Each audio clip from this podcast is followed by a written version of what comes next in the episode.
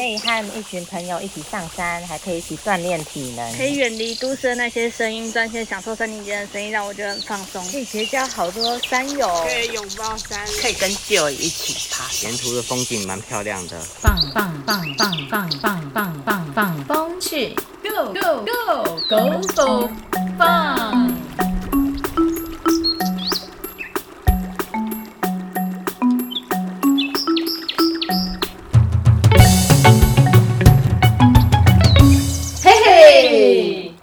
欢迎来到放风去，我是苏玉带，我是张家珍。我是曾丽杰，我是黄云婷，我们今天想要来问问毕大老师，听说你这个学期又要带学生去爬山，对呀，我心脏很大颗哎，为什么说心脏很大颗？哇，带学生爬山真的很紧张，我事前都要做好多好多的准备，你要准备些什么东西呢？我要查好多的资料啊，看我们要怎么去啊，那这些都都要写出来。哎，对了，这个文件叫什么名字啊？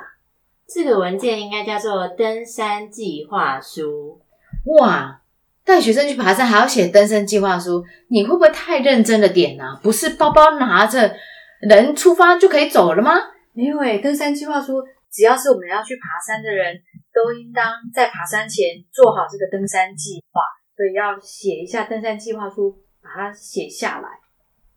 那登山计划书里面要写些什么东西啊？让我想想，应该要包含人事实地物吧？哇，人事实地物，哇，一次讲完呢，真好。好，那人是哪些人？可能就是主要分新手跟老手吧。然后老手可能就是有一些职位，可能就是通讯啊、留守人、领队或是向导这些。留守人、领队、向导、通讯的。那应该还有什么样的人要参加，也包含在人员里面吧？例如，例如，我是要跟同学去啊，还是要跟我爸妈去啊？啊，诶对，听说丽姐，你小时候有跟你爸妈一起去爬过北大武山啊？好厉害哦。，呃对，就是跟以前跟我爸的跟还有他的同事，然后就有去过这样。哦，嗯，所以我们是不是就要思考一下？那时候其实你是几年级啊？应该是小学五年级吧？小学五年就级，去北大五山诶。也太厉害了！哎、我觉得这个家长蛮不错的。对，愿意带小朋友出去外面走走。那所以那时候是你小时候，所以你应该对于整个活动行程规划比较没有概念。但是你可以回想一下，那时候爸爸有准备些什么，还是或者是你可以回想爸爸那时候是跟着谁去，那带着你跟着谁去呢？那他们那时候登山社社长，因为他好像是我记得是一个生物的博士，然后他是那个什么通少，他好像也有那个就是山域向导那个就是那个证书吧还是什么，然后我们都叫他李博士，然后就是他带我们去这样，他是我们的那个向导。哦，很厉害。原来那个组成成员就是他爸爸的公司的一些朋友朋友同事对啊，哦同事。然后这个同事他其实又兼具了向导的一些相关的训练，所以就带着哦，还有带的带着当时立威才国小四年级就到了北大五山呢。好，所以这时候其实我们就是必须要知道，到底我们这些人有哪一些人？他们厉害的是他们有向导哎，很不错。向导的话，可以确保我们这个团体的行程上面会比较具有品质，而且可以降低风险。对啊，因为如果有向导，就知道该怎么带路啊，那在什么时候应该要休息啊，等等的。其实我觉得一个团队出去爬山，真的是需要有向导或者是领队这样的角色，把你的呃所有的食衣住行全部都通包，好会比较轻松一点。那你们那一次去北大武山，你还记得哪些事情？我最记得就是，其实北大武山的基本上现在是有新旧登山口，然后它是有那个两个崩塌地不一样，然后一个是莫拉克了，然后一个其实我已经不太记得，就是它那个成因是什么，好像是之前就是走走山过吧，就是应该也是因为土石流，然后。我记得第一个登山口的时候，在那之前，其实因为后面好像改成是产业道路吧，就是它有有一段好像有铺水泥这样，然后其实那段的时候天气都很好，但是我们大概我记得第一个直到第二个第二个崩塌地吧，因为它崩塌地的那个形形状是在那个刚好它是它那个什么，就是哦崩塌地那边的那个路径比较特别，它就是崩塌地挡住的地方，然后会看不到对面的。它原本的那个登山的路是有被那个崩塌地就是截断，哦，然后崩塌了，它的本来的步道有断，中间有中断，因为崩塌的关系。对，接我记得是接近第二个崩塌的崩塌地的时候，因为他要绕那个旁边另外修的路，绕过那个崩塌地才可以到往那个才可以走到往那个三角点的路吧。我记得一开始的时候，其实我就是我刚刚前面讲，其实我们进去的时候天气是正常，但是我们一一绕上去那个崩塌地，我不知道是可能是辐射物还是怎样，因为那时候其实还早，然后它就雾超大，然后我们是完全看不到那一种，就是带着头灯，然后头灯还会反射那个雾出来，就是会看不到。然后那是大概几点？你就很早，大概早上几点？应该已经应该已经超过六点了，三点了，我们就从因为我住屏东，我住在屏东内埔，其实不会离太武很远。然后呃，对我大概早上三点多吧，然后去那边，应该那时候是六点左右。就是你说那个雾很大，然后你带着头灯，雾很浓，还可以反射对，那个头它还。会那个，就是那个是蛮特别的，因为其实前面的时候你都不会想到它一路的那个之后的那个天气变化是这样，因为你前面其实，在山下的时候，其实你看山上其实都是蛮清楚的，但是一上去就完全不一样。哇，这很难得的经验哦，有点你等于是摸早黑。对，算是吧。好，那他刚刚其实谈到了人的部分，那接下来我们就是要讲到，哎，行前登山计划书里面的事。那请问一下，事是有什么样的事情呢？要准备什么样的事情？有那么多事情需要准备吗？我就包包带着，我就出去就好了。我还要准备什么事啊？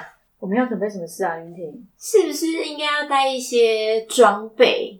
装备齐全才可以安全的登山吧？就是登山背包里要带哪些东西？在登山计划书里面，刚刚我们提到人事实地物嘛，那刚我们谈完了人的部分，接下来我们就要谈谈有哪一些事情要做处理。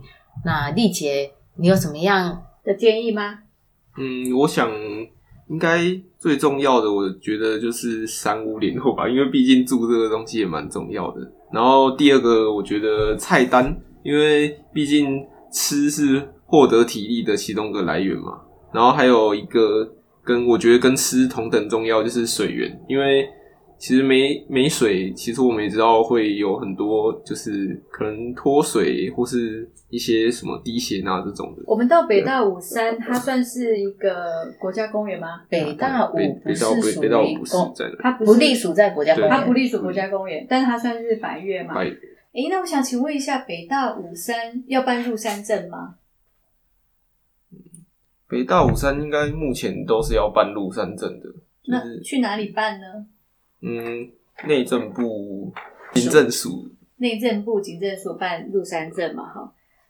可是其实我们在爬山的时候，可能要特别留意一下，可以到台湾国家公园的网站上面去查询那个地方是不是属于国家公园。那如果不属于国家公园的话，那就要到第二步到呃内政部警政署去查询是不是要办理入山证。那因为其实我们台湾有很多的地区，有的要办入山证，有的又要办入园证，那有的又不需要。那如果呢，你不是很确定，你只要到了想要爬山的地点，你就到入山入园证的网站，或者是呃内政部警政署的网站里面去做一下查询。我觉得这样会比较保险一点，因为台湾的山实在是太多了，而且它的划分也非常复杂，自然保留区、原住民的，保留区、然后还有国家公园，对它的区分非常的细腻对复杂，所以呢，其实我们如果对一般人是不太有概念，那我们就会建议到网站上去查询一些相关的资料。对，免得都没有申请的时候，你人都已经到了那个地方，然后不能进去，也是很麻烦。但是有一些地方是可以当到了当地以后，再去当地的警察局去申请。其实入园证是一定要事先申请，但如果你不小心呢，入园证办了之后，入山证忘记办呢，你就可以到登山口附近的警察局去办理入山证。就像我们上次啊，跟玉丹老师两个人要去瓦瓦拉米米山屋，那我们两个人就很开心的办了入园证，然后就开心的拿着入园证准备要进去的时候，就发现了入园证下面一行字，请办理入山证。我们一看到惊慌失措，完蛋了，完蛋了！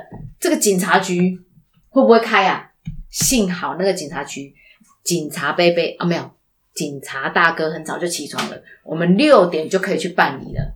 因此呢，入山证其实也可以现场办理，只是它程序跟时间会比较复杂。那除了这个事情之外，接下去下一个我们要提的就是人事时，时间好，时间其实蛮重要的耶。最重要的是、哦最最重要的就是那个季节吧，因为季节会影响天气，可能你就要注意说，你当时爬山，比如说可能在比较北部的山，可能就是冬天，然后面雨的地方比较湿滑，会比较湿滑，像前前一阵子不是有寒那个寒流来吗？不是听说什么雪山还是玉山，还有下雪耶，还是下什么？就整个地是结冰的，呃，对很滑。对，所以其实冬天冬季的气候啊，在北部啊这些山脉其实是比较容易可能路面结冰或下雪，尤其是雪山跟玉山，它是一个非常热门的两座百岳。那最近前一阵子其实还有听说还有下雪呢。而且呢，台湾的山呢，因为我们的台湾有分比较常下雨啊、台风的季节，跟比较干不下雨的季节。那这在我们的山的路况就有很大的影响。假设我们是去比较雨季多的一个时间去爬山，那山路是比较泥泞的，但是你在事前做功课的时候，你所搜寻的那些资料，它所记载的不是雨季的一个路况，那我们就会误判当时的状态。所以我们要上山前，我们要找寻的这个路况，应当是找寻资料的时候要配合我们要上山的季节的资讯，以免我们因为季节的不同而误判了我们的路径湿滑或是干燥。是的，那所以丽姐，你有什么建议？如果北部冬天不适合爬，那不然要爬什么山呢？如果冬天不爬北部的山的话，呃，我是觉得如果要去南部爬山，可能就要注意那个南部基本上冬天就是没有什么雨，所以基本上可能你会遇到就是山上有比较多非集水区的地方的溪流可能会就是断流之类的，可能就会有你今天要去某座山，然后可能就会有那边的水源会找不到的问题，可能就要注意了。对，像今年是对，像今年是一百一十一年嘛，那去年一百一十年几乎都没有下雨整哎、所以连旱百越都缺水呢，哇很多地方都没有水源哦。哦，没有水源的话就要自己提水，但是它的路径会比较干燥。对，所以其实有时候我们台湾的气候啊，不只是一整年分春夏秋冬，有时候跟当雨季对对雨季或旱季其实也有关系。像去年哦，很多地方都缺水，连天水眼泪都快不见了。哦，差一点点。对呀、接下来时间的部分，对，谈完了之后，我们来谈谈地点的部分。那地点的部分，你有什么样的想法？诶那关于地的部分呢？你让你想到什么？山山嘛，所以就应该是想到就海拔，然后海拔基本上就是跟第一个有关的，就是气温嘛，就是大家都应该都知道那个随着高度上升，然后气温会下降。还有第二个就是有影响，应该就是就是林相，就比如说低海拔基本上都是以叶片比较大的阔叶林，然后之后上去可能就会有杉木啊、松。然后再可能就是什么高山杜鹃林，然后还有建筑、高山草原这些，或是可能如果像雪山那种地方，可能就会有圈谷，就可能会有苔原这样。嗯嗯，哇，你蛮有概念的耶！他对植物很有研究哦，他喜欢植物，哦，所以对于整个大自然的这个植批的部分，你比较有兴趣，在地地形地貌这个部分。所以其实我们去爬山的时候，还要了解它的地形到底会不会很陡。像呃羊头山啊，或者是呃羊头山，其实就是中横小辣椒嘛，对它陡升也是蛮陡的。那或者是像从武林农场进去的桃山啊，也是一样，其实它也是坡度也不会太缓。就是直接陡上这样子。对啊，所以我们在选择地点的时候，路径跟坡度其实是我们考量的一个点。如果像是爬的北大武，也是不容易的一座山头，因为它高度海拔差异大，跟它的公里应该是说它的路径会比较不好走。目前嗯它的路径其实不是像我们想象，就是一条路可以直直的到底，或者是它是在山林里面，像能高越古道一样那么的容易亲近。所以其实爬山的时候，你要去思考一下，哎，你的体能好不好啊？可不可以爬到这个地方啊？或者是说，你有没有办法在你的期间内去完成你们的目标，再下撤回到平地？所以这些其实都是一个考量点诶。地点选择非常重要。接下来就是最后一个物，物的话包括哪些呢？大概可能就分个人物品、团体的，然后还有一些比较重要的。那如果个人物品来讲，可能就是基本你会想到一些，就是比如说雨衣这种的，然后登山杖，然后个人的睡袋，一些个人的登山鞋啊，那团体的部分呢？团体的部分，团体的部分就宫顶炉、瓦斯，然后帐篷，还有一些可能是一些通讯的东西，就比如说卫星电话。就很多东西要准备，对不对？那请问一下丽姐，像这些东西真的非常的多，我们一时之间也记不了那么多这些细节，有没有什么地方可以让我们有一些资讯，然后我们可以去检核？如果像有如果有这类问题，可能就可以去各个国家公园，其实它都有一些就是登山的须知，里面都会有那个物品啊或是装备的检核表，你只要上网，然后就可以查询到，可以拿来使用的。哦，好，谢谢丽姐今天在登山计划书当中的人事实地物啊各个部分为我们做一个很简单的一个介绍。其实呃，丽姐今天谈到登山计划书是一个我们在呃，就很像我们旅游一样，在规划一个行程的时候，我们就必须要安排所有的事情，然后从食衣住行啊、人事实地物里面去做规划。那其实爬山也是很重要。旅行的话，因为它比较容易亲近，也比较人性化，所以我们不需要这么的担心。假设万一有任何一个动作没有完成的话，我们至少可以很容易去完成我们想要做的事情。可是，在登山的时候啊，其实因为在登山，它不是像我们平地那么容易亲近，那因此有很多的不便，没有像说，哎，我们要喝水，马上就可以取得水源。好，这种事情其实我们都必须要事先规划。玉丹老师，像你在爬山的时候，其实你在爬山应该不是包包背了就走了吧？当然不是啊，所以我这堂课就要准备很多很多，要写一个非常丰富又很仔细完善的一个登山计划书，才有办法带大家一起到山上去。所以原来除了云婷是我们这堂课的助教外，你到底还有几位助教一起来跟我们这堂课哇，前一起前后后爬山呢？我们大概有全部算起来七个哦，七个助教。哇，一堂课需要七个助教，会不会太多了点啊？不会啊，不会多，这样差不多刚刚好。对啊，所以其实我们都很注重大家的安全呢。没错，因为登山计划书它可以帮助我们确保我们的整个的行程，降低我们的风险。对，说到了风险，其实这些行前的准备，我们主要其实是为了风险管理啊。没错，对，因为风险其实我们期待是可以避免风险，或者是减低风险，甚至是转移到我们的风险。那如果当在我们群体里面风险过高，我们就会评估是不是要不要去，对不对？没错。就像我们应该让我们的孩子知道说，有些事情它的确它存在的风险，但是不能因为它有存在风险，我们就排除在我们的生命之外，排除在我们的学习的状态之外。我们应当相反的，我们要教导我们的孩子去知道说，我们现在人生就像登山一样，我们会面临很多的风险，但是我们要做好适度的风险的管控，然后我们就带着我们的孩子去面对这种未来的不可知。可是未来不可知，我们并不是一张白纸全然无知的去投入，而是说我们有做足了非常多的准备，然后我们也知道我们要出去的时候，我们会面对什么样的事情。这样的话，我们才能够大家平平安安的出去，平平安安的回家。哇，所以这一堂课其实是在教大家，除了怎么登山以外，也要知道怎么去做风险的管理。今天我们的节目就到这个地方，谢谢大家的收听，我们下次见，拜拜。